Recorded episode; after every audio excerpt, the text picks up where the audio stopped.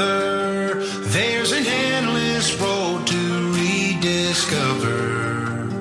Hey, sister, know the water's sweet, but blood is thicker. Protagonistas los jóvenes. Hoy con los jóvenes de la parroquia de la Concepción de Madrid.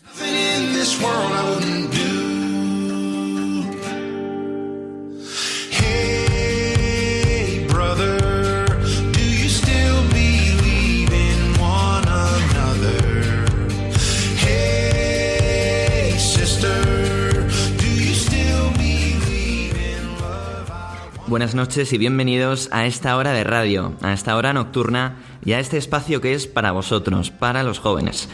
Como todos los meses, en concreto los terceros martes de cada mes, de 11 a 12 de la noche, este es tu espacio. Sí, para ti que eres joven o que te sientes joven, porque esto es para gente de todas las edades. Aquí hablamos, ya lo sabes, de temas que te afectan en tu día a día. Nos hacemos las preguntas que tú te haces y nos ponemos en tu piel, en la piel de un joven del siglo XXI que quiere vivir en cristiano. En el programa de hoy nos sumergiremos en el Evangelio con la reflexión del Padre Napo. También nos visitará Salvador Tamendi, nuestro recomendador, para hacernos una propuesta muy navideña, ahora que solo faltan unos días para Nochebuena. Después hablaremos con Raúl del Olmo, un sacerdote de una parroquia de Madrid. Para continuar, Ana Martín nos hablará de una iniciativa de evangelización en Internet.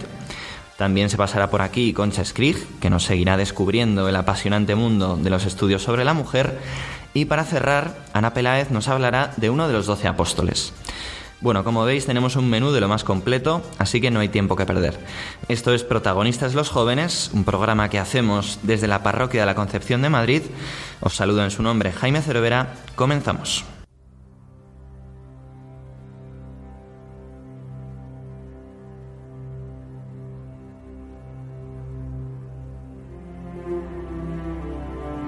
Caminando con el Maestro.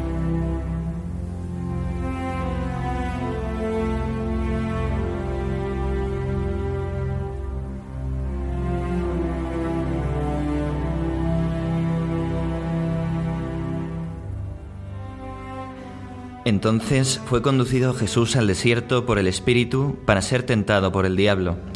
Después de haber ayunado cuarenta días con cuarenta noches, sintió hambre, y acercándose el tentador le dijo, Si eres hijo de Dios, di que estas piedras se conviertan en panes. Él respondió, Escrito está, no solo de pan vive el hombre, sino de toda palabra que procede de la boca de Dios. Luego el diablo lo llevó a la ciudad santa y lo puso sobre el pináculo del templo, y le dijo, Si eres hijo de Dios, arrójate abajo, pues escrito está, dará órdenes a sus ángeles sobre ti, para que te lleven en sus manos, no sea que tropiece tu pie contra alguna piedra. Y le respondió Jesús, Escrito está también, no tentarás al Señor tu Dios. De nuevo lo llevó el diablo a un monte muy alto y le mostró todos los reinos del mundo y su gloria, y le dijo, Todas estas cosas te daré si postrándote me adoras. Entonces le respondió Jesús, Apártate, Satanás, pues escrito está, Al Señor tu Dios adorarás y solamente a Él darás culto. Entonces le dejó el diablo y los ángeles vinieron y le servían. Después del bautismo de Jesús, cuando Él ha recibido el Espíritu, es este mismo Espíritu el que lo conduce al desierto para ser tentado por el diablo. Allí, en el desierto, Jesús hace un ayuno de 40 días y 40 noches.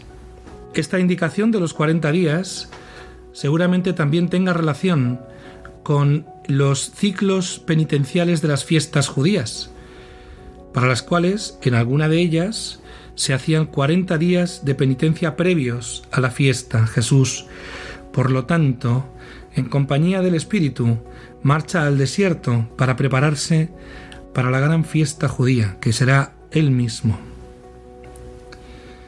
Después de hacer ayuno 40 días y 40 noches, al final de este ayuno, Jesús siente hambre. Es significativo que sea al final del ayuno, cuando aparece la mención del hambre de Jesús. es decir, cuando Jesús empieza a sentir una cierta necesidad. También sucede así en nuestra vida, cuando tenemos que llevar algún negocio adelante, cuando tenemos que hacer algo que tiene efectos sobre los demás, muchas veces las dudas nos asaltan cuando hemos terminado, creyendo que no está bien hecho, que no hará bien, o si esto es voluntad de Dios o no. Es precisamente ahí cuando Jesús siente hambre, cuando Jesús siente lo que podríamos decir una debilidad o una necesidad, cuando aparece el tentador. Por tres veces, el tentador pregunta a Jesús de la misma manera, si eres el Hijo de Dios, di que estas piedras se conviertan en panes. Si eres el Hijo de Dios, tírate abajo, porque está escrito. Finalmente, en la tercera tentación, el tentador dice, todo esto te daré, si postrándote me adoras. Es probable que el modo de preguntar del tentador tenga que ver porque quiere probar la identidad de Jesús. No sabe si es el Hijo de Dios. Lo que sí es cierto es que precisamente este modo de preguntar da la vuelta a toda la realidad, lo pone todo del revés. De hecho, más adelante en el Evangelio, cuando se nos describa la tempestad en el lago y Jesús calmando la tempestad, Pedro preguntará a Jesús, Señor, si eres tú, mándame ir caminando hacia ti. Tampoco es casualidad que en la cruz, en el Calvario, por tres veces los judíos, los sacerdotes y los romanos preguntan a Jesús o hacen burlas a Jesús con la misma expresión. Si es hijo de Dios, que baje de la cruz. Si es hijo de Dios, poner en duda la identidad de Jesús es propio del demonio. No creer que Él sea el Hijo bendito del Padre, o que Él sea el amado, o que Él sea nuestro Señor, es un modo de darle la vuelta a la vida para mal. Las respuestas que da Jesús son palabras de la Biblia. Esto quiere decir para nosotros una cosa muy bonita. El modo que tiene Jesús de vencer la tentación no es hacer un enorme esfuerzo, o si queréis, no es resistir, sino unirse al Padre. No solo de pan vive el hombre, sino de toda palabra que procede de la boca de Dios. Dará órdenes a sus ángeles sobre ti, para que te lleven en sus manos, no sea que tropiece tu pie contra alguna piedra. No tentarás al Señor tu Dios.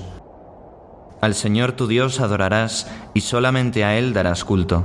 Si el enemigo está tentando la identidad de Jesús para hacerle desistir de su misión para que él también dude de sí mismo, para que él dude del amor del Padre, en lo que no hay duda es que Jesús sabe perfectamente quién es este que le está tentando. En el texto de las tentaciones de Jesús en el desierto, al demonio se le llama de tres maneras, diablo, tentador y Satanás.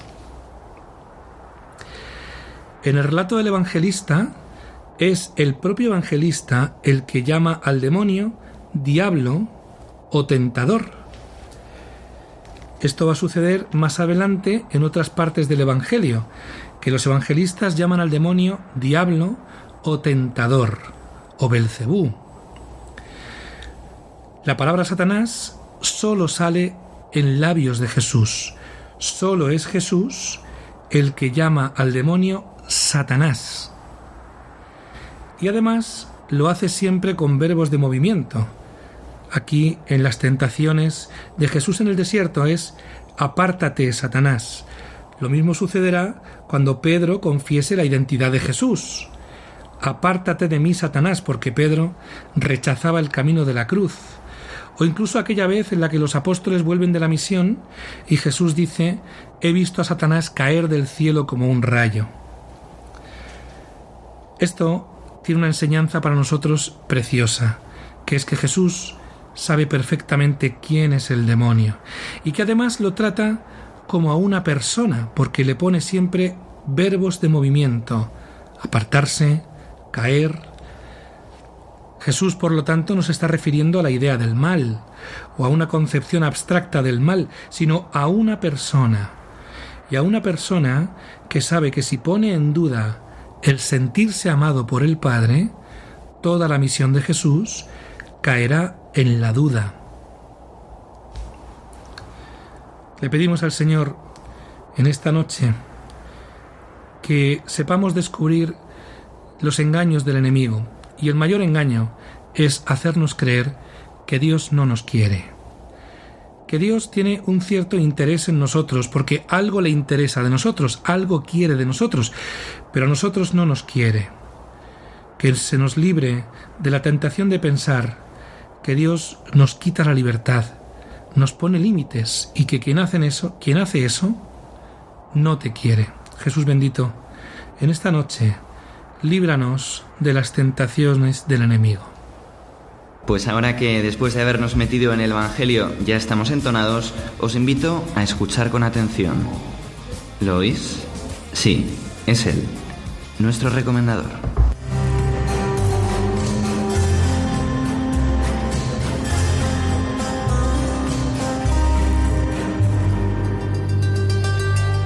El recomendador.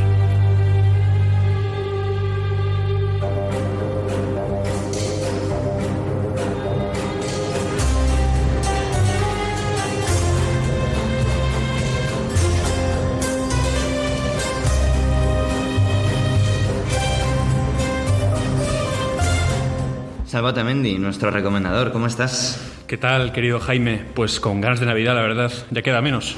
Bueno, Salva, ¿y qué nos traes hoy? Algo navideño, supongo, ¿no? Pues efectivamente, como no puede ser de otra manera, hoy toca hablar de cosas festivas y alegres, que por algo estamos de celebración en unos días por el nacimiento del Niño Dios. Hoy nos pondremos nuestras mejores galas y deberemos inclinar el oído. Dentro música.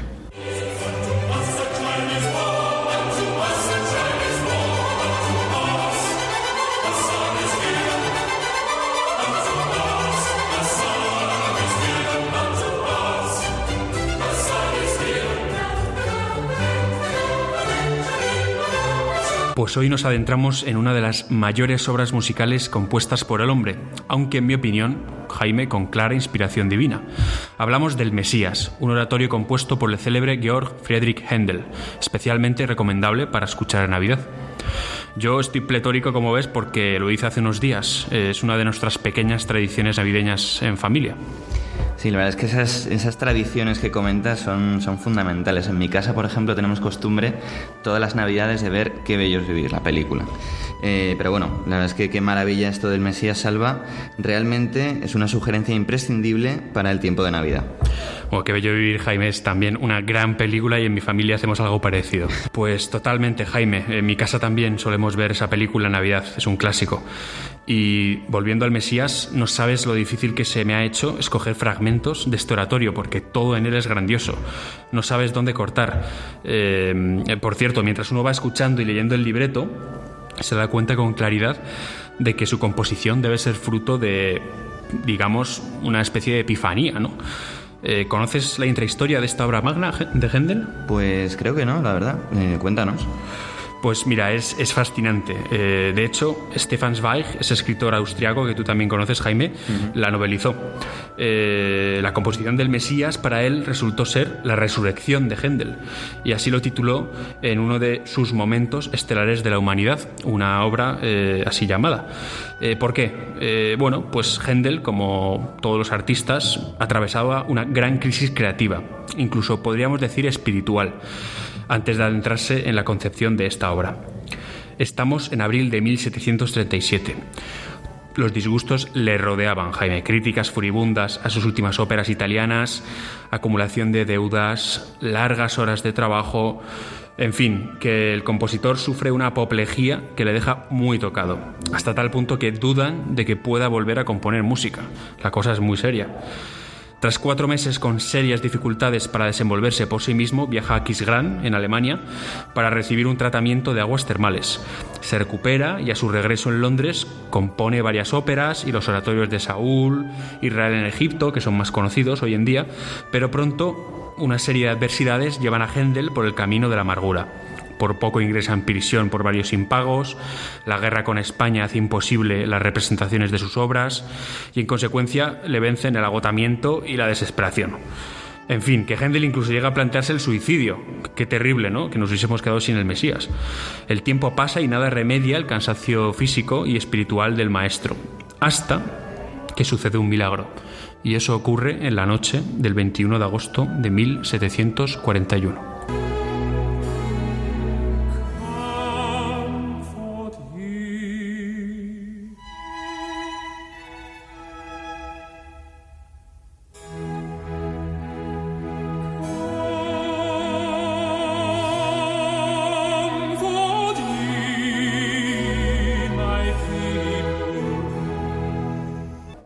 De uno de sus frecuentes paseos nocturnos.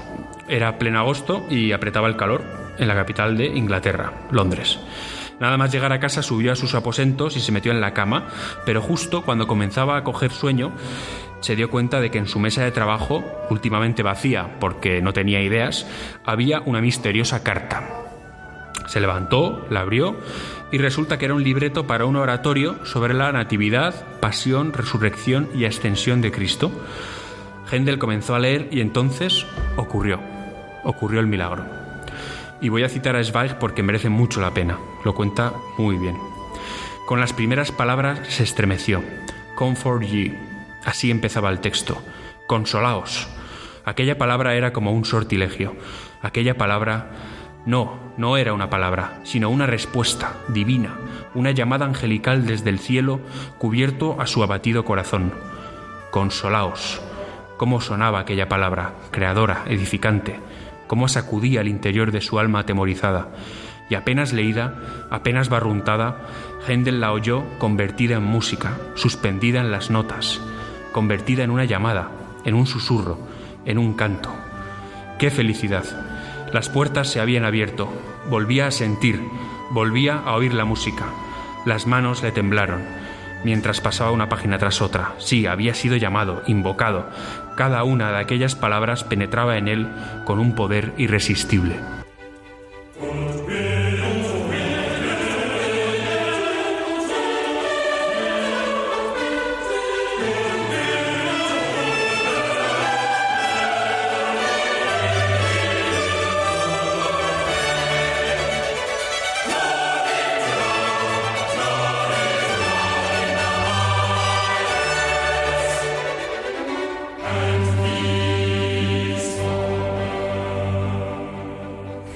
Sublime Salva. Bueno, o debería decir Sublime Händel.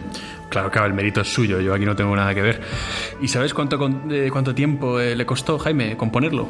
Eh, pues sí, ahora que me has recordado el relato de Zweig, que lo leí en su día, creo que fueron como tres semanas, ¿no? Correcto. Händel solo tardó tres semanas en la composición de esta música. Es que es brutal, ¿verdad? Hmm. Sí, la verdad es que a uno le cuesta hacerse a la idea, es asombroso.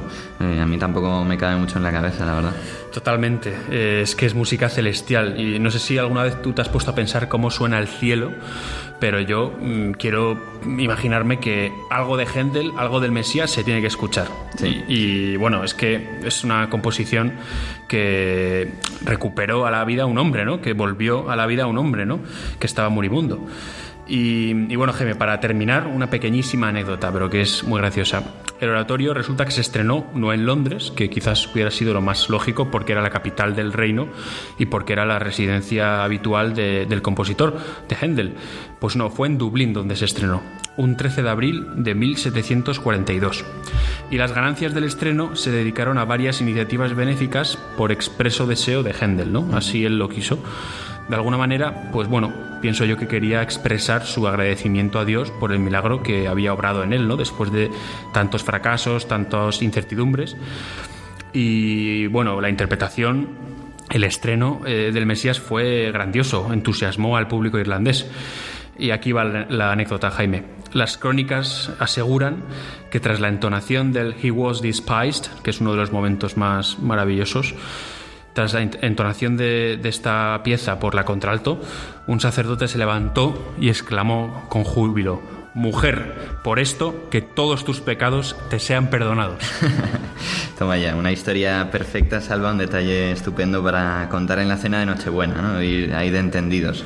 Pues nada, muchas gracias, Salva, y nos vemos en enero. a ti, gracias, Jaime. Un abrazo.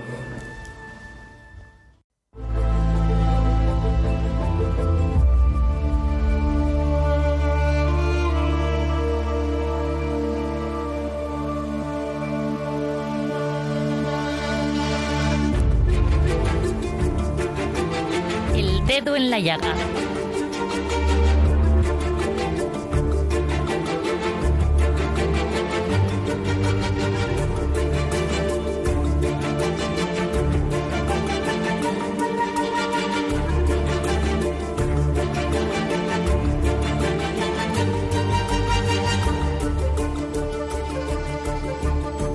Bueno, y en este punto del programa empezamos la sección El dedo en la llaga, que como sabes es una sección en la que solemos tocar temas, bueno, pues un poco espinosos, ¿no? Un poco eh, que, no son fáciles de digerir a veces.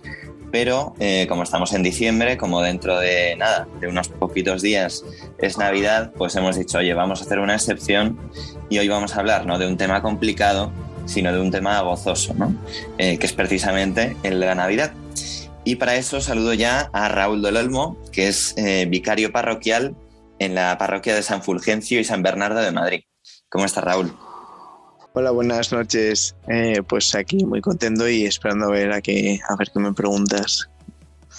Muy bien, bueno, pues empiezo con una pregunta eh, muy genérica para que tú te explayes como quieras y es ¿cuál es el significado de este tiempo de Navidad? Pues bueno, el, tiempo de Navidad se puede comprender desde muchas ópticas, desde muchas perspectivas, visiones.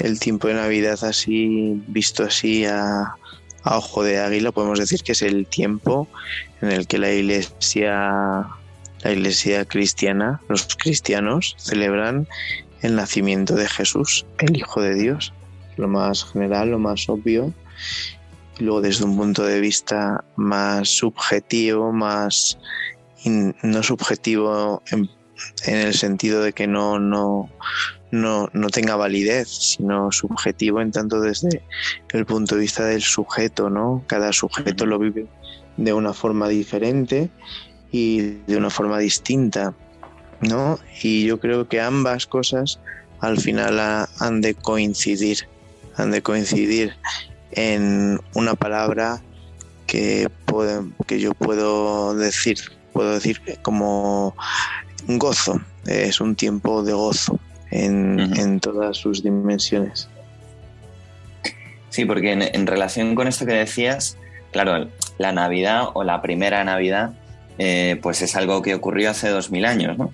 Eh, entonces, ¿cómo podemos traerla a nuestra vida de hoy? Bueno, pues ciertamente Navidad viene, viene de, otra palabra más fácil de entender que todos entendemos que es natividad, que significa nacimiento, nacimiento. Eh, cuando celebramos la Navidad celebramos el nacimiento, el nacimiento de Jesús. Y efectivamente tú lo has dicho bien, o aconteció en Belén de Judea hace unos dos mil años, en un lugar muy alejado y uno puede decir puede pensar que no tiene nada que ver con él y con su vida, sino que es como si uno celebra pues el nacimiento de Julio César o, el nacimiento de Carlos V. ¿no? ¿Y dónde está la diferencia? Esa es la, la, gran, la gran pregunta. ¿Dónde está la diferencia? Pues la gran diferencia está en que los cristianos creemos que la Navidad es un tiempo que abarca la totalidad de la historia. Tendría un sentido, podríamos, podríamos decir, cósmico, y abarca la totalidad. Hay un santo, vivió en el siglo XII y se llama San Bernardo. Y este santo habla de, de, que Jesús llega, viene en varios momentos de la historia no solo hace dos mil años, sino que Jesús vendrá, como bien los cristianos contemplamos también, al final de los tiempos tendrá, habrá otra venida de Jesús de forma diferente, de forma gloriosa, tal. Cuando vino fue en forma sencilla, en forma mm, eh, sin llamar la atención hace dos mil años, pero también podemos decir que, que Jesús ya vino al principio de, de, la creación del mundo y que Jesús eh, está viniendo constantemente. Este santo viene a decir que, que la venida, la venida es algo que es inherente a la persona de Dios, es decir, que es un atributo de Dios, el que está viniendo, que no podemos decir de, de Dios como que vino o que vendrá, sino que lo propio de Dios es que está viniendo, ¿no? Entonces, eh, Jesús nació y Jesús nace cada día en, en, el corazón de una persona, que puede sonar algo así como bonito, como bucólico, pero es algo real, es algo real. Eh, que Jesús nace en tu corazón y que tú has de dejarle nacer en tu corazón porque Jesús está viniendo a tu corazón igual que hace dos mil años necesitó de una carne humana para nacer, necesitó del seno de una madre para nacer, necesitó de un padre para nacer, eh, para, para que le cuidara, para que le proporcionara, para que le custodiase de un sitio, pues hoy también necesita una carne para nacer y simplemente es la tuya, es la tuya. y, y, el tiempo de, de Navidad tiene sentido precisamente por esto, porque no es meramente un, un acontecimiento, un recuerdo histórico, sino que es algo que se está que está ocurriendo hoy, que está ocurriendo hoy. Y la Navidad es el tiempo en el que nos hacemos conscientes de esta realidad de que, de que la vida de Dios nace en tu, en tu carne, nace en tu persona hoy y que depende de ti, eh, y aquí entra lo subjetivo que yo hablaba en un principio, depende del sujeto el que este nacimiento tenga lugar o no lo tenga. Más o menos, no sé si me he explicado. Sí, sí, muy bien explicado.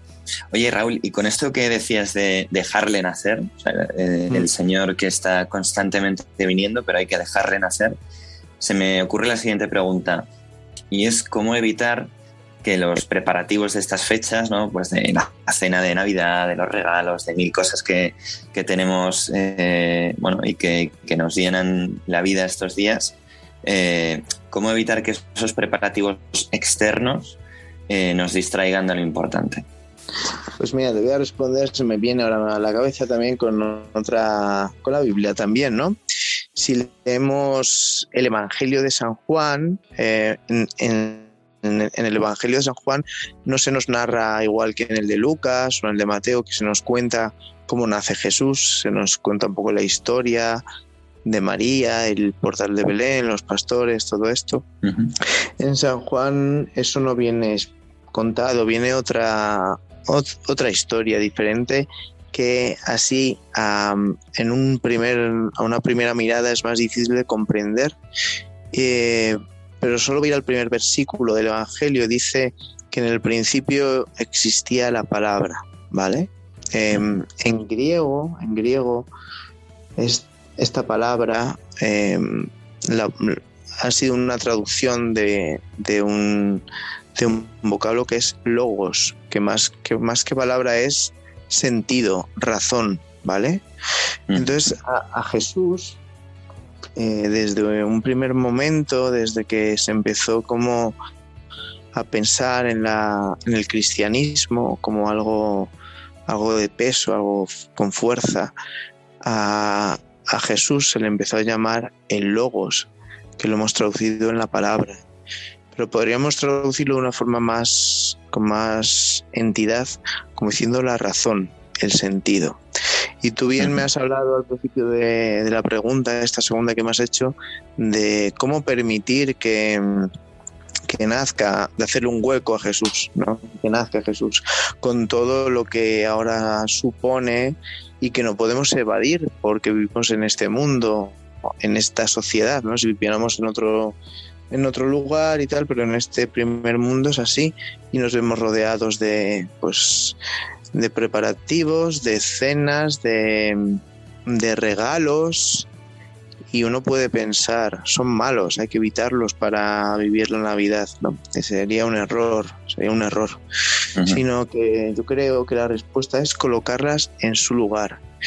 Y para ello, pues te doy esta clave, o os doy a los que escuchéis esta clave de que Jesús desde un principio lo llaman el sentido, la razón.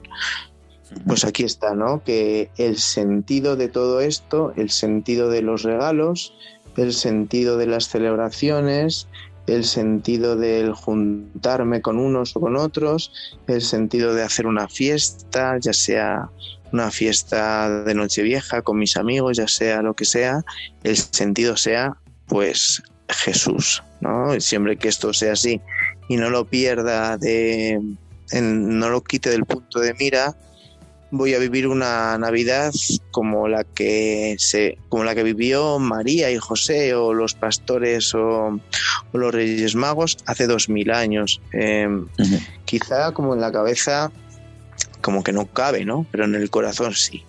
El, yo creo que el trabajo del cristiano del siglo XXI es bajar desde la cabeza al corazón, porque el sitio donde Dios se mueve, donde Dios actúa, donde Dios hace sus cosas, es en el corazón y no en la cabeza. Pero poquito a poco, sobre todo en Occidente, hemos ido subiendo a la cabeza y dejando el corazón de lado. Y por tanto, en la cabeza todo esto no cabe, pero en el corazón sí, en el corazón sí que cabe que, que Jesús es el sentido. Y simplemente metiendo sentido en todo, en todo esto, todo se recoloca, se reubica, se puede decir, podríamos decir incluso que se transfigura y adquiere un nuevo significado, el significado real de, la Navidad. Bueno, y ya para terminar, eh, Raúl, em, no sé si podrías darnos algún consejo para vivir mejor la Navidad eh, y en concreto te pediría un consejo para vivirla mejor en familia y otro para vivirla mejor mm, a nivel más personal.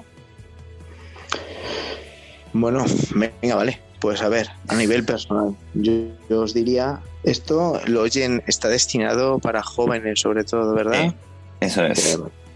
Pues mira, yo diría a, los jóvenes que oyen esto, sobre todo, bueno, a todo el mundo, ¿no? Pero sobre todo a los jóvenes, que, que eso, que pongan a Jesús en medio de su corazón, que pongan a Jesús en medio del corazón y que le pongan a Jesús eh, no como un hombre sabio, eh, no como un hombre crucificado, sino que le pongan como, como un niño pequeñito, un niño pequeñito que apenas tiene conciencia de, quién es, eh, que apenas tiene conciencia de por qué está en este mundo, que con su sí a Dios ha perdido todo esto, ¿no? Y lo va a ir recuperando en su vida a ese niño que no pinta nada, que es un inocente, un perdido y que es muy fácil, muy fácil reconocer en otro niño pequeño cualquiera porque Jesús en poco se, diferenciaría de ellos, ponerle ahí y tenerle presente cada día, ¿no? En un huequito, en un huequito cada día para contemplar a este niño y ya puede ser pues claro, no, no, no, le voy a pedir a un joven aquí que tenga una hora de contemplación, sí, pero sí le voy a pedir que, que se guarde un huequito en su cuarto y se ponga una canción, algo que le recuerde este misterio. Me viene ahora, aquí no quiero hacer ni propaganda ni nada, bueno, pero... No, no, no.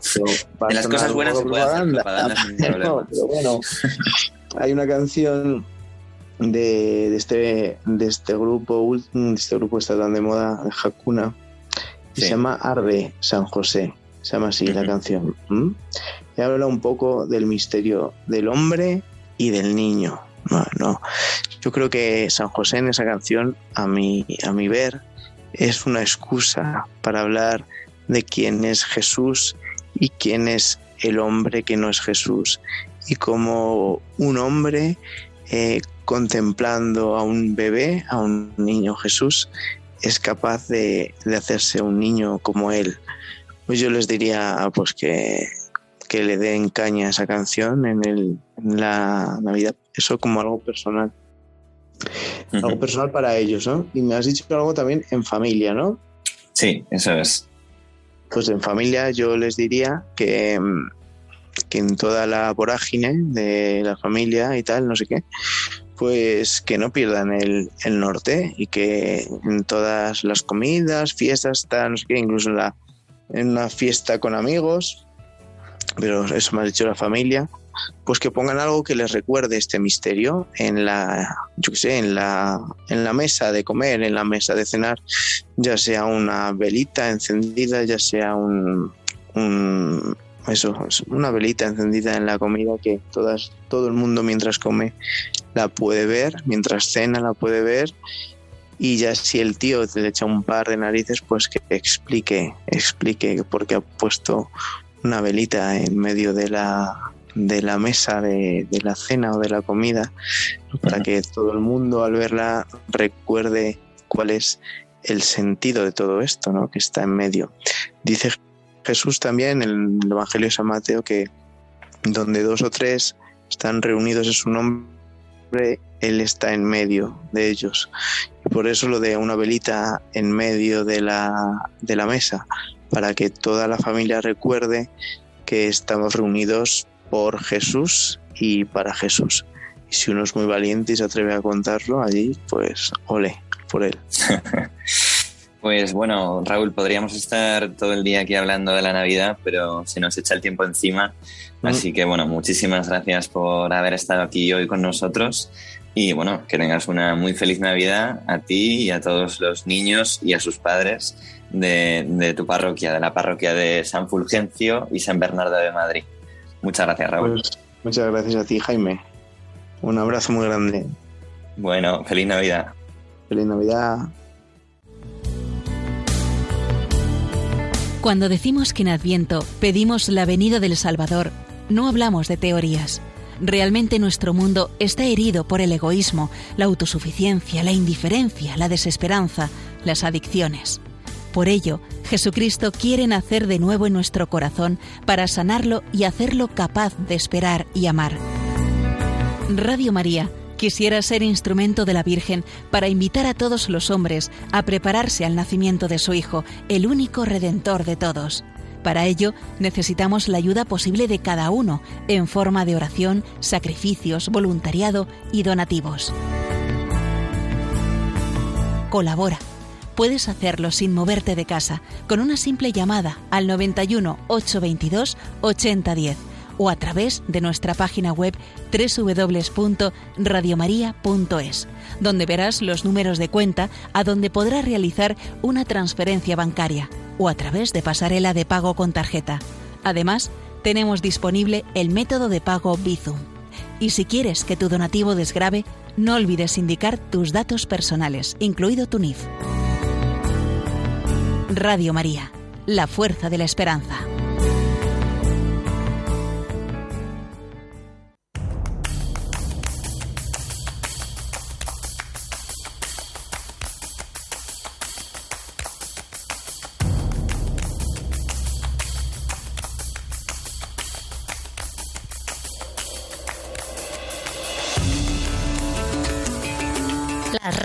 Del siglo XXI.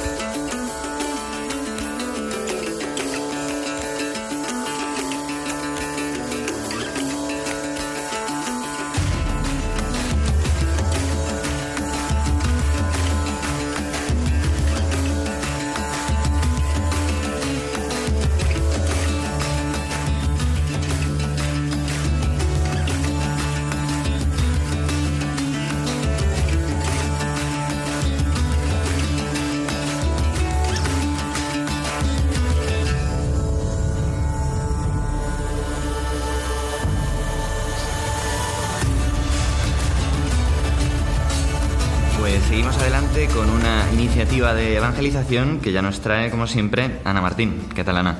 Hola Jaime, buenas noches. Bueno, ¿qué nos traes hoy? Eh, la plataforma que os traigo hoy es Arguments, nombre que no te es desconocido, ¿verdad? Hombre, sí, sí, algo me suena. ¿Cómo no? Bueno, para que lo sepan nuestros radio oyentes, Jaime fue director de uno de los proyectos de esta iniciativa. Pues sí, así es.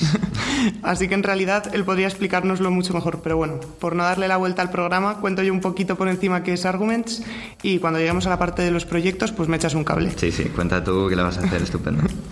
Venga, pues bueno, al igual que otras herramientas que ya hemos dado a conocer en programas anteriores, es un portal especializado en recursos de catequesis online con cantidad de material para difundir la fe.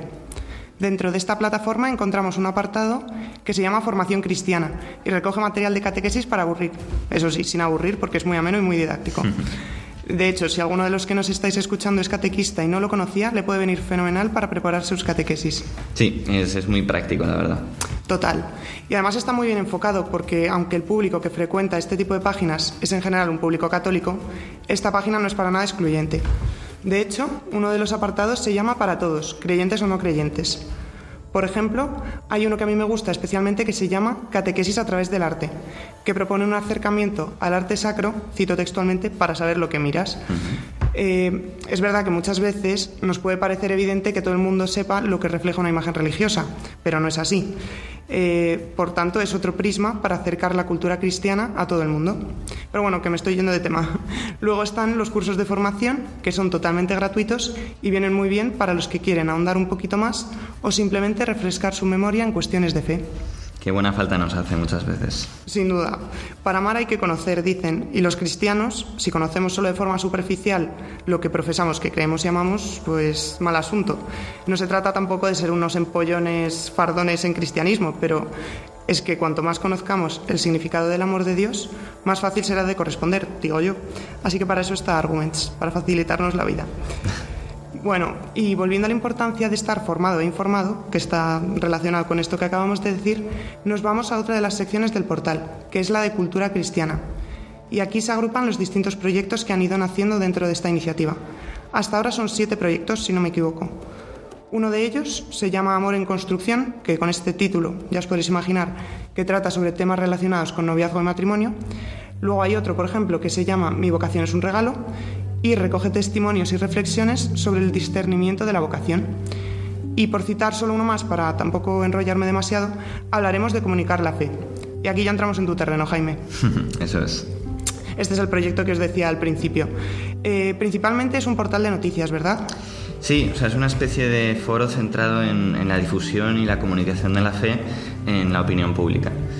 Eso es. Aquí se publican artículos, recomendaciones de libros, cosas así. Una pregunta, Jaime, que así me lo aclaras.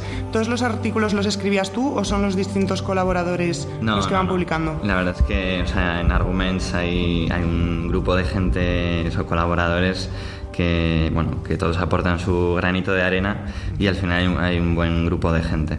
Sí, sí, sí. Ah, bueno. Está bien. La verdad es que es una labor súper necesaria hoy en día porque volvemos a lo mismo, la importancia de estar bien formado. Y nada, así que esto es Arguments. No sé si quieres decir algo más de Sí, comunicar la no, fe. No, es- está muy bien explicado. Y en concreto el- la sección de comunicar la fe eh, realmente es un poco lo que haces tú con tu sección aquí en nuestro programa de Radio María. O sea, muchas veces lo que hacemos es pues traer iniciativas eh, del mundo católico en Internet que, que nos ayudan ¿no? a, a vivir y a conocer mejor nuestra fe. Sí, de hecho, es un estupendo guía burros para poder preparar mejor los programas. Así que, Bueno, bueno. bueno, pues espero que os sirva mucho, que os ayude y, y nada, ante este reto evangelizador que se nos presenta en el siglo XXI. Bueno, y a ti te veo ya en el 2022, Ana. Sí, eso es. Así que felices fiestas, feliz Navidad y feliz todo. Igualmente. Gracias, Jaime.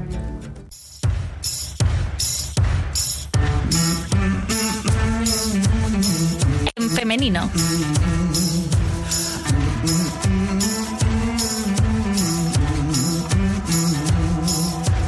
Throw me like a stone in the water, watch the mud rise up.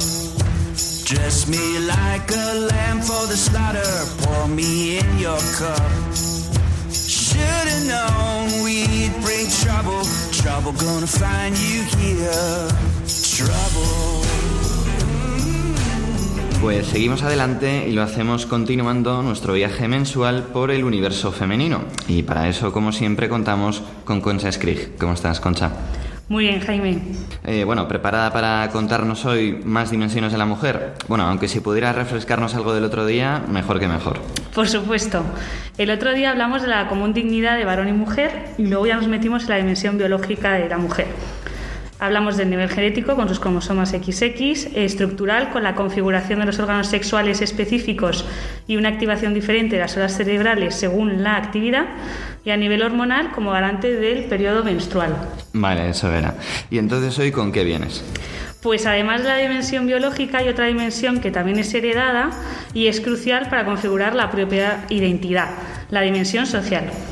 Es cierto que hasta hace nada la mujer se veía como muy definida socialmente por las diferencias marcadas por su biología, ¿no?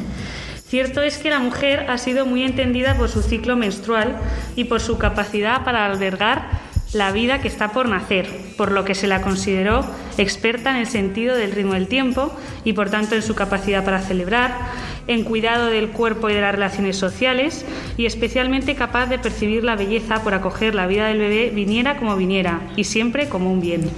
¿Y crees, consideras que ha sido dañina esta visión? Por una parte, es positivo que la mujer haya tenido a la persona como primer puesto en su escala de valores, pues han sido protectoras de lo específicamente humano. Pero siempre los planteamientos únicos y exclusivistas coartan la libertad y ejercerla es fundamental para la felicidad propia, por lo que las mujeres no han podido ser ciertamente plenas. Oye, ¿y significa eso que varones y mujeres solo actuaron en campos considerados propios de su sexo? Por supuesto que no. Por ejemplo, en la Edad Media, la concepción de persona no era únicamente de considerarla según la biología, sino también reconocían en ella un valor sobrenatural, como hijos de Dios, y una misión específica, un destino o una vocación divina. Es por eso que aquellas personas que decían tener una vocación divina en un campo no tradicional de su sexo podían adscribirse a él con libertad de ahí la canonización de personajes como Hildegarda de Bingen, que influyó en política, o Diego de Alcalá, que destacó en el campo de los cuidados. Precisamente hablaremos en próximas sesiones de mujeres que se salieron de la línea. qué, qué interesante todo esto. ¿Y queda alguna otra dimensión de la mujer de la que nos quieras hablar? Sí, queda la parte psicológica, considerada por el psicólogo Eric Erikson como el centro ordenador del propio yo, es decir, el mundo interior propio donde procesamos lo que recibimos y elegimos qué queremos hacer y ser. Es el trabajo que debemos hacer cada uno sobre nosotros mismos. Bueno, suena a una tarea ardua. Eh, ¿Qué tenemos que tener en cuenta para este trabajo interior? En este trabajo interior intervienen la razón, los afectos, la voluntad y la libertad. Es por tanto en lo psicológico donde se reconoce la actividad libre de cada persona, aunque hemos de advertir que la independencia de, de lo psicológico es relativo. Lo, biológico y lo cultural influyen en qué cosas meditamos y en, el y en el modo en que lo hacemos. Así que se puede decir a lo mejor que el trabajo psicológico de las mujeres pues tiene otras características suyas. Sí, la psiquiatra Mariolina Cheriotti tiene un libro súper fino y fácil de leer que se titula Erótica y Materna. Básicamente nos indica cómo se ordenan las mujeres. Las mujeres configuran su personalidad a partir de la combinación de erotismo y maternidad. El erotismo en la mujer se relaciona con el respeto a sí misma, el deseo y una sana autonomía, mientras la maternidad se refiere a la capacidad de acoger y cuidar las relaciones. Cheriotti advierte que ambas esferas suelen competir entre sí y que precisamente la psique femenina aspira a encontrar el equilibrio entre las relaciones empáticas y el amor a una misma. En el caso de que solamente desarrolles el erotismo, pues la mujer se hace impaciente, exigente y muy utilitarista. Y si se centra solamente en la maternidad, la mujer puede llegar a infantilizar al varón, prodigándole excesivos cuidados. Entonces, la actividad psíquica en la edad adulta es equilibrar el modo biológico y las ideas conformadas de la sociedad en la que ha crecido de un modo individual a partir de esta combinación de erótico y materno. ¿Y en ese trabajo interior eh, la fe juega algún papel? Sí, el cristiano es consciente de que debe trabajarse a sí mismo, cada día un poquito más y mejor, para ser fiel a sí mismo y a Dios, que no es otra cosa que responder a los deseos que Dios nos sugiere al corazón. Para para ello, además, contamos con la suerte de tener la ayuda de la gracia sacramental.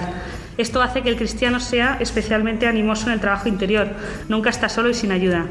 Hablaremos también de mujeres que deben precisamente su fuerza a este trabajo interior desde la fe. Bueno, sería genial que nos contases ya mismo sobre todo esto, pero tenemos que ir despidiendo la sección y dejar en suspense nuestra curiosidad. Así que nada, Concha, muchas gracias por todo el panorama que nos has abierto hoy y nos vemos el mes que viene. Siempre es un placer, Jaime. El próximo día, más y mejor.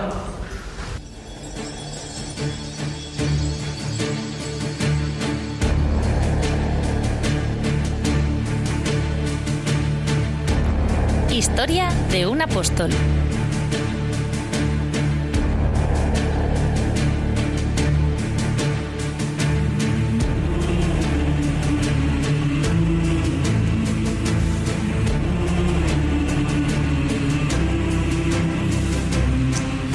Pues llegamos ya a la recta final del programa y lo hacemos como siempre hablando de uno de los apóstoles. Y para eso saludo ya a Ana Peláez. ¿Qué tal, Ana?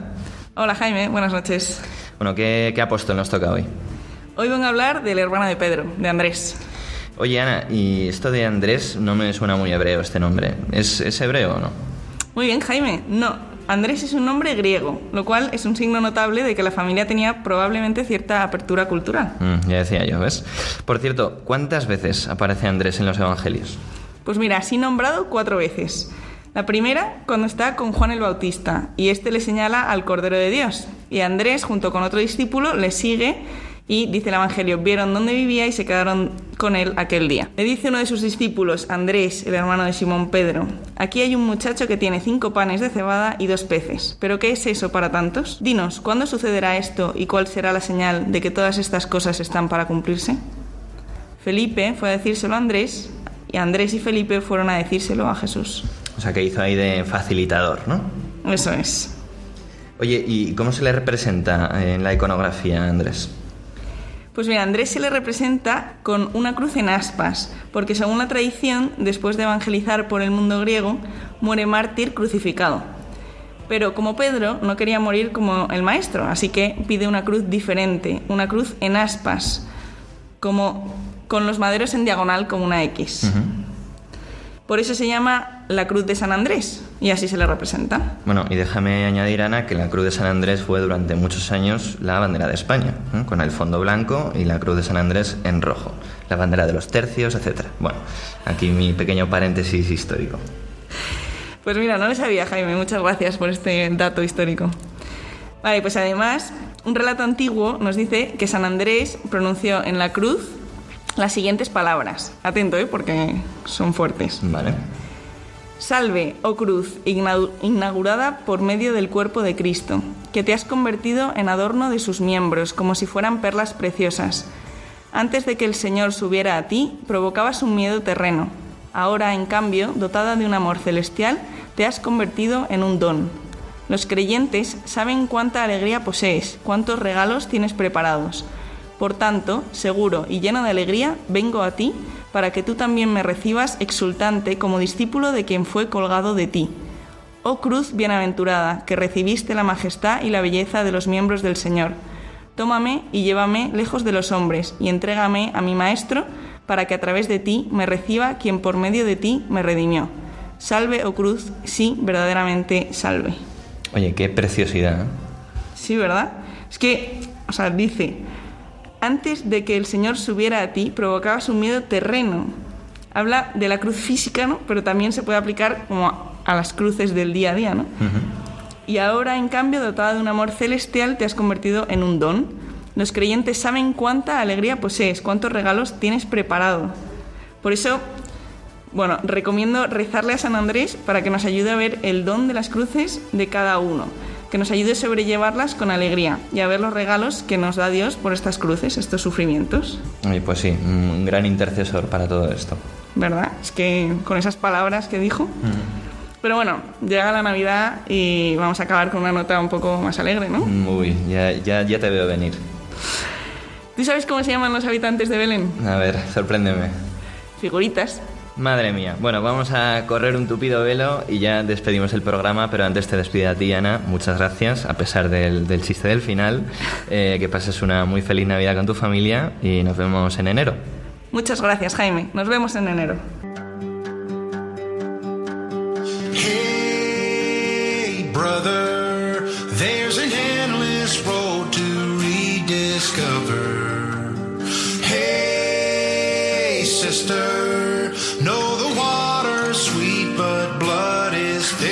Protagonistas los jóvenes. Hoy con los jóvenes de la parroquia de la Concepción de Madrid.